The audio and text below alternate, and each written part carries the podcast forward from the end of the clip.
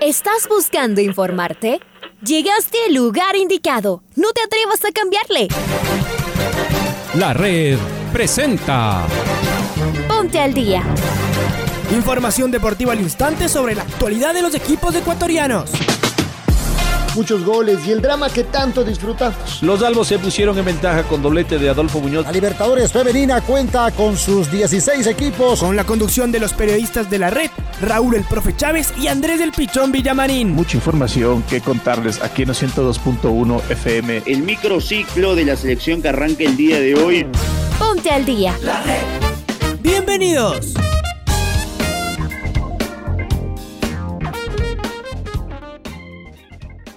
Amigos, amigas, hola, hola, ¿qué tal? ¿Cómo les va? ¿Cómo están? Tengan ustedes un cordial y afectuoso saludo. Bienvenidos y bienvenidas a la primera edición del Noticiero al Día de la Red en este viernes 30 de julio del presente año 2021. Arrancamos, comenzamos, iniciamos esta programación deportiva. Les saluda como cada mañana Andrés Villamarín Espinel. Estamos junto a Raúl Chávez y en control máster está Paola Yambay comenzamos este servicio informativo. Hola Raulito, ¿cómo te va? ¿Qué tal Andrés? ¿Qué tal amigos, amigas? Fuerte abrazo, gracias por acompañarnos aquí en el Noticiero del Día en su primera edición, cerrando ya esta semana informativa en este viernes 30 de julio. Arrancamos con los titulares. Alfredo Campo quedó quinto en BMX y ganó un diploma olímpico. Ángela Tenorio quedó eliminada en los 100 metros planos El argentino Ezequiel Piovi firmó cuatro temporadas y media con Liga Deportiva Universitaria. El Club Deportivo El Nacional ganó y es escolta del líder en la Serie B del fútbol ecuatoriano. Esta noche arranca la segunda fecha de la Liga Pro en su segunda fase. El Club Sport Emelec recibe a Sociedad Deportiva Aucas con una baja confirmada. Caleb Dressel es el dueño de un nuevo récord olímpico.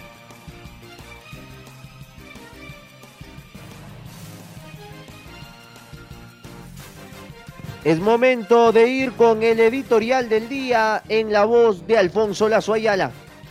Estamos en medio de la vorágine por los Juegos Olímpicos. Muchos quieren, queremos, desempolvar la bicicleta, la pelota, los lentes de piscina, la raqueta o lo que sea para convertirnos en figuras deportivas.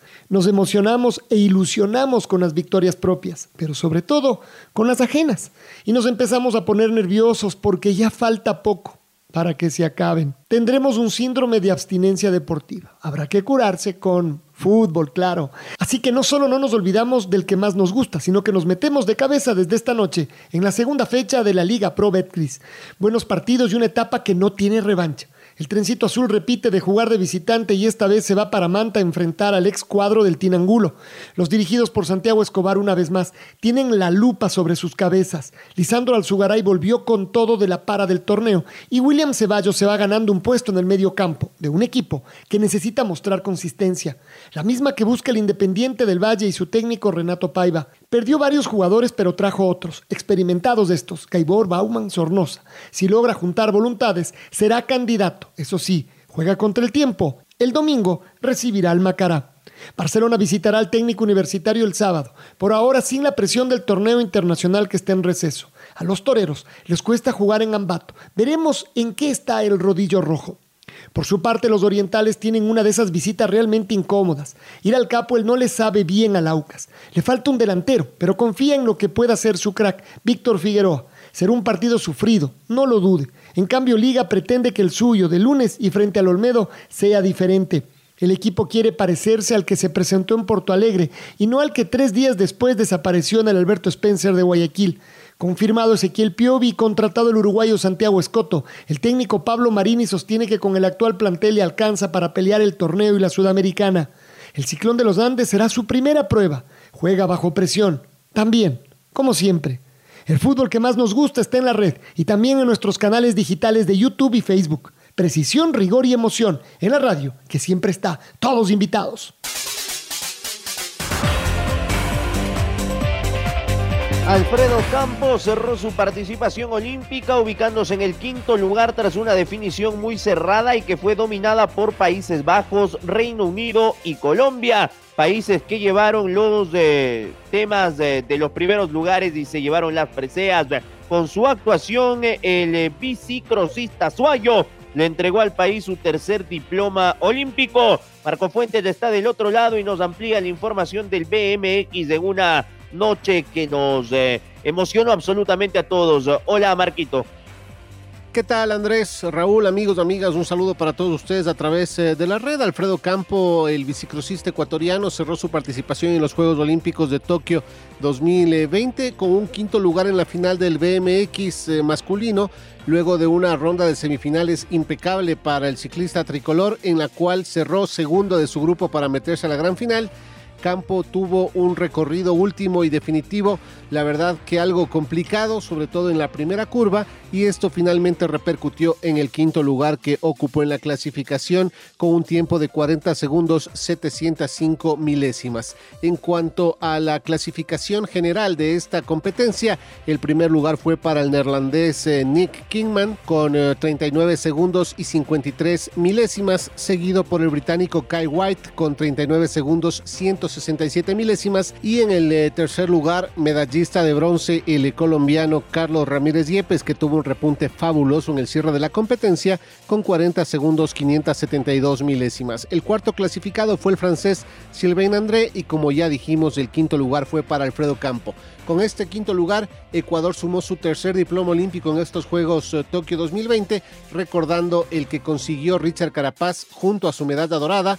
También sumó diploma Angie Palacios con su sexto lugar en alterofilia y ahora Alfredo Campo con este quinto puesto en el BMX de los Juegos Olímpicos. Esto es lo que les podemos informar a esta hora. Amigos, amigas, les invitamos a que continúen en sintonía de la... Un abrazo, un abrazo Marco, gracias por tu información. Ángela Tenorio corrió en el Hit 4 clasificatorio a semifinales de los 100 metros planos en los Juegos Olímpicos. La ecuatoriana terminó en el puesto sexto y quedó eliminada. La atleta de Costa de Marfil, María Jos Talú, se adjudicó con autoridad el Hit 4 con un registro de 10 segundos 78 centésimas, al igual que la británica Darin Neita y la canadiense Crystal Emanuel clasificaron a las semifinales de la prueba reina de la velocidad en las competencias que se celebran la noche de ayer en el Estadio Nacional de Tokio. La tricolor Ángela Tenorio culminó en penúltima posición con un tiempo de 11 segundos 59 centésimas. La mejor marca personal del año era de 11,30, muy lejos de las principales velocistas en esta distancia. Actualmente ocupa el puesto 80 en la clasificación mundial. Tenorio volverá a competir en la prueba de 4 junto con el equipo ecuatoriano femenino de postas. Ojalá y se pueda reponer eh, nuestra atleta ecuatoriana Ángela Tenorio. La natación arrajó otro récord olímpico en los Juegos Tokio 2020. El estadounidense Caleb Dressel paró el cronómetro en 47.02 segundos en la prueba de los 100 metros de estilo libre para adueñarse de una nueva plus marca. El norteamericano, quien había realizado su mejor marca personal en la ronda de semifinales, finalmente batió ese mismo tiempo en la definición eh, por las medallas. La medalla de plata fue para el australiano Kiel eh, Chalmers, campeón olímpico en Río 2016, quien arribó a la meta seis centésimas detrás de Dressel. Y el bronce fue para Clement Kolesnikov, representante del Comité Olímpico Ruso, quien concluyó la prueba en 47.44 segundos. Las pruebas de natación continúan en las instalaciones del Parque Acuático de Tokio.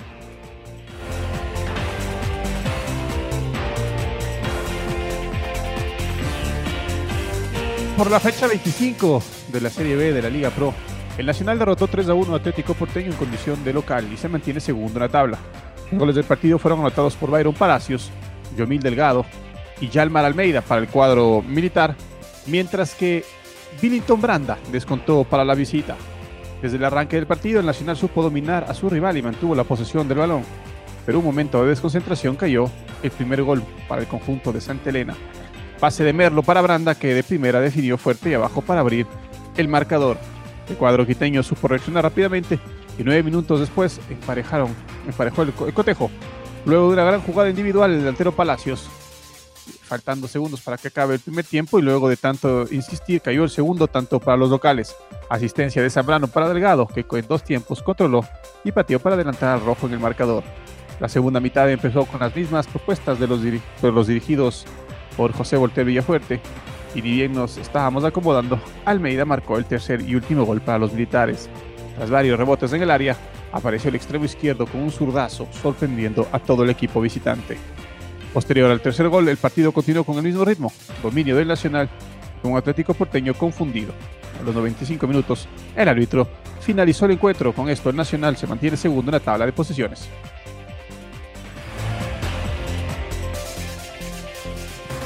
Y la fecha 2 de esta segunda etapa del Campeonato Ecuatoriano de Fútbol arranca esta noche en el Hokkaido de Manta. A partir de las 19, Manta recibe a la Universidad Católica. Nos vamos al sábado donde tendremos tres eh, partidos eh, a las 14 horas en eh, el estadio de Echaleche. Mushugruna mide fuerzas ante el 9 de octubre. A las 16.30 Guayaquil City enfrenta al Deportivo Cuenca. A las 19 horas del técnico universitario juega frente al Barcelona. Por su parte, el domingo tenemos otros tres partidos, dos de la tarde, Orense frente al Delfín, Independiente del Valle frente al Macará a las 16 horas con 30, a las 19 horas Emelec frente a Sociedad Deportiva Aucas. La jornada se cierra este lunes 2 de agosto, día que a propósito se cierra los libros de, pases en el fútbol ecuatoriano y en eh, el remate de esta fecha 2, Liga Deportiva Universitaria el lunes 19 horas jugará frente al Centro Deportivo Olmedo.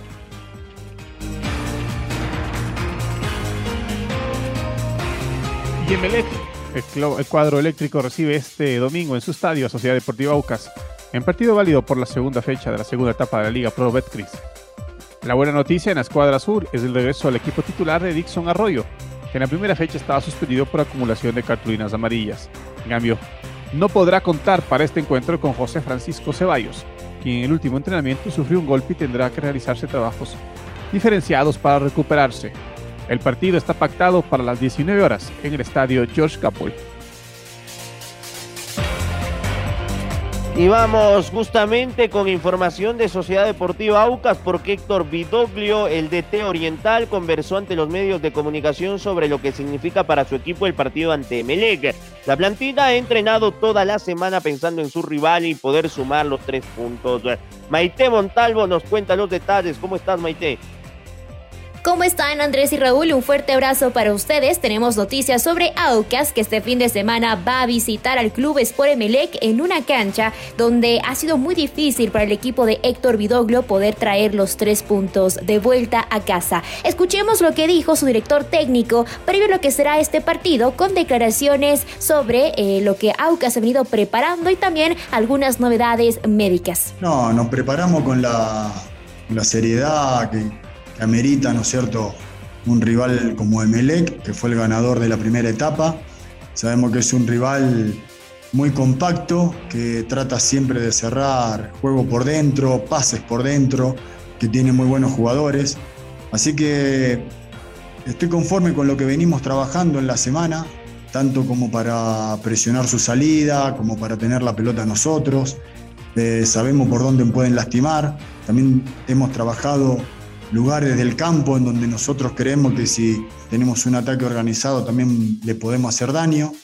Así que la verdad que es un partido donde todos los jugadores quieren estar, es un partido importante y estamos creo que casi al 100%. Después eh, es toma de decisión de uno como entrenador de ver si, si contamos o no con algunos jugadores que no tuvimos la semana pasada pero que ya están en condiciones. A veces como está comenzando el campeonato, uno no quiere arriesgar a los jugadores para tenerlo en plenitud. Así que esas son decisiones que, vamos a tomar en estos Aucas visita a Emelec este domingo primero de agosto a las 7 de la noche. Vuelvo con ustedes compañeros con mucha más información. Muchas gracias May, muchas gracias May por tu información. Aquí es momento de escuchar al técnico Marini, el técnico de Liga Deportiva Universitaria, que habla sobre los refuerzos que tendrá el cuadro albo en esta segunda etapa. El uruguayo Escoto y también la renovación de Piovi. Escuchemos.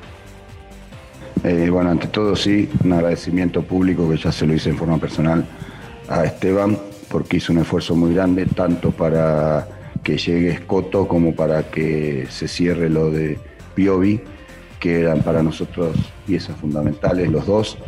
Eh, así que realmente agradezco mucho esa posición que tomó Esteban y, de llevar a cabo esta gestión y cerrarla. Eh, con respecto a Escoto, es un jugador que ocupa varias posiciones, ha jugado de, central, de mixto, de volante por izquierda, por derecha y que realmente nosotros creo que hay muchos juveniles que pueden crecer mucho eh, viendo ya los movimientos que él conoce, que ya estuvimos tres años y medio en el mismo equipo y que realmente va a ser muy productivo para todos, eh, obviamente en primera instancia para el primer equipo y después para ayudar a los jóvenes a seguir creciendo.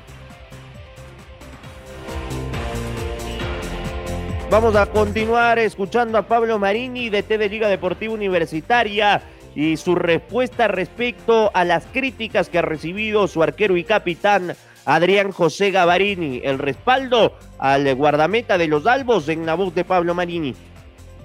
Yo creo que es injusto las críticas que está teniendo Adrián. Creo que tuvo muy buenos partidos, de hecho ha salvado mano a mano contra gremio acá, eh, ha salvado mano a mano determinante después del 1 a 1 contra gremio en Brasil y que si bien cometió un error o dos, lo que signifique, creo que no es para, bajo ningún punto de vista, crucificarlo, creo que es un excelente arquero y que tuvo esos errores como lo tiene cualquier jugador, como lo tiene un entrenador, como lo tiene un árbitro y que, que está obviamente expuesto a esa situación. Hablamos mucho, él tiene una autocrítica muy importante, es muy inteligente y obviamente que va a tener respaldo de parte nuestra como merece. Universidad Católica visita esta noche a Manta en el estadio Hokkaido. Es momento de escuchar al técnico Fabián Frías, el técnico de Manta. Estamos analizando nombres, sabemos que no tenemos mucho tiempo, eh, tampoco tenemos la, necesidad de incorporar por incorporar. Eh, conseguir algo similar al team eh, en poco tiempo es difícil. hay muchos o casi todos los jugadores están en sus propios clubes, eh, eh, eh, se dificulta a veces la salida, pero tenemos tres nombres en carpeta que obviamente no los vamos a dar, no te lo voy a dar hasta que la situación no, se pueda llegar a concretar alguna, porque te puedo decir algún nombre y, vamos a estar el lunes el martes con, el mismo plantel. Y el plantel que hoy tenemos y la posibilidad de incorporar, lo tenemos que dejar ah, de lado porque ya pronto tenemos un partido y nos tenemos que enfocar en lo nuestro, que es conseguir puntos para, para arrancar, o, obviamente ya nos pasó la primera fecha, arrancar eh, de local el primer partido que nos toca en, la segunda etapa de la mejor manera para acumular puntos, como dijimos. Escuchábamos a Fabián Frías, DT del Atunero, arranca la fecha justamente con su equipo recibiendo esta noche a la Universidad Católica. Parte final de este servicio informativo, presentamos el gol del recuerdo. El gol del recuerdo.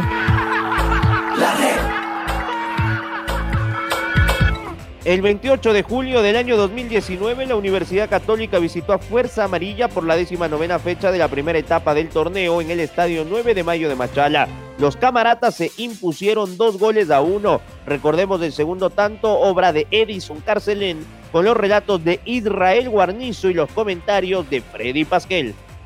Acá viene el centro al área, salió el cancerbero, se quedó gol, gol, gol, gol, gol, gol, gol, gol, gol, gol, gol, gol, gol, gol de la Católica.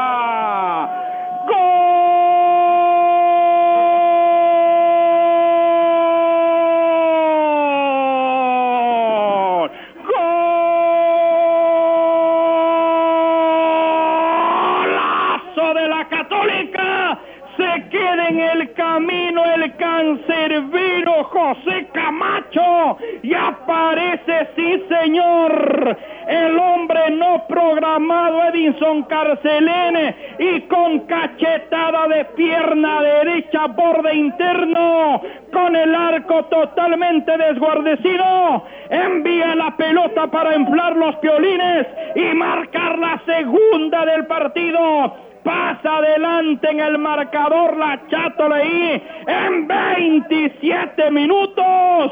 La Universidad Católica tiene dos, Fuerza Amarilla tiene uno. Sí, a la jugada de Walter Chalá que refería a Israel, se escapaba de dos hombres, el tiro de esquina que se genera por el costado izquierdo, la hizo corta Brian Oña para el mismo Walter Chalá, otra vez el número 13, la abeja Brian Oña, tomándose el tiempo suficiente, suficiente, se hace hacia su derecha, el centro desde el borde, desde el borde del área, salió con el periódico, lamentablemente el portero de Fuerza Amarilla, José Camacho, inclusive lo iba golpeando a uno de los eh, jugadores de Universidad Católica, nada que hacer en los reclamos, en eh, la supuesta falta o algo, una carga sobre el portero José Camacho, este salió decididamente mal y estaba detrás de esa posición totalmente solo. El número 31 Edison Carcelén que se fue a buscar la pelota en el área rival. Este le pegó de primera intención con un arco desguarnecido y la católica que le da vuelta al partido está ganando en este segundo tiempo a los 27 del complemento 2 a 1 en Machala sobre Fuerza Amarilla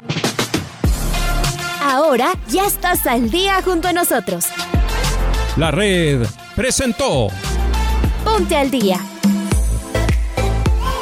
Informativo completo sobre la actualidad del fútbol que más nos gusta, en donde estés y a la hora que tú quieras. Quédate conectado con nosotros en las redes de la red. Síguenos como arroba la red Ecuador y no te pierdas los detalles del deporte minuto a minuto. Escúchanos en vivo en TuneIn y en los 102.1 FM en Quito. ¡Te esperamos!